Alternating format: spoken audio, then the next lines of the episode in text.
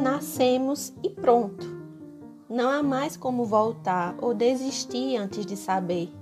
Nascemos e já trilhamos o caminho em direção ao fim, sem chance de escolha, a não ser abreviando a vida, morrendo jovens ou sentados à beira da estrada olhando o cortejo passar.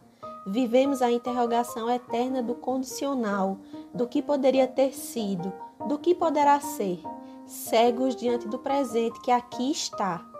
Único e possível, só nos resta o hoje porque amanhã o avião pode cair, o sol pode derreter e o coração pode parar. Me chamo Daiane Neves e esse é o quadro Um Livro em 5 Minutos. Oi, oi, meu povo! E aí, como vocês estão? Gente, o livro de hoje é um livro nacional. Eu prometi para vocês que sempre que fosse possível eu traria livros nacionais aqui para vocês. E o livro de hoje é o livro de crônicas da Roseli Santos, A Caixa das Palavras. Gente, esse livro aqui, ele é um livro curtinho, mas é um livro belíssimo não só capa, não só a arte, não só a diagramação interna, que é fenomenal, mas todos os textos. A Roseli, a Rose, como eu costumo chamar, ela tem uma narrativa muito forte, muito realista, muito sensível. Cada texto que eu lia, cada página que eu folheava, eu ficava impressionada com a sinceridade das palavras da Roseli, com a sensibilidade das palavras da Roseli e com a realidade da Roseli. Porque, na medida que eu ia evoluindo ao longo do livro, eu percebi que as crônicas que a Roseli é, juntou na caixa de palavras são crônicas reais, são crônicas de situações e de momentos que aconteceram na vida da Rose.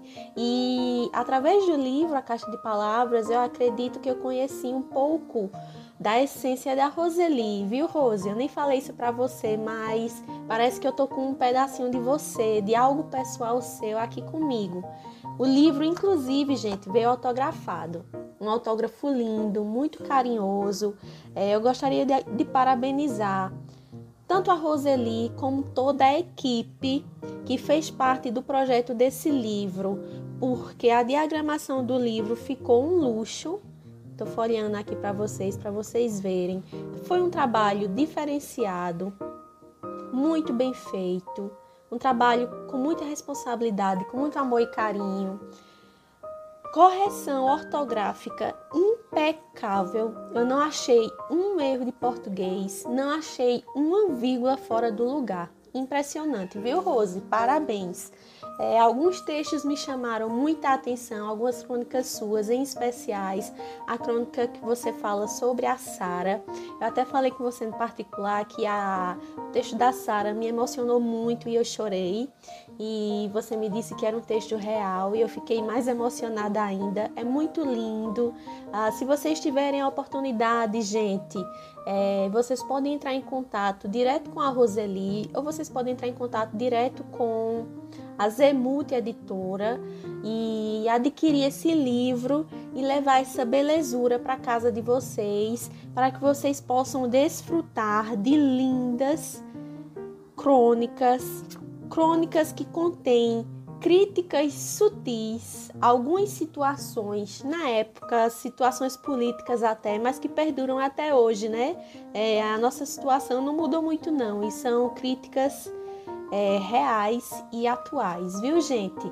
Ah, eu separei aqui um pedaço de um texto do texto Baila Comigo e eu quero finalizar esse livro e esse vídeo de hoje lendo, recitando essa, esse trechinho aqui para vocês, tá?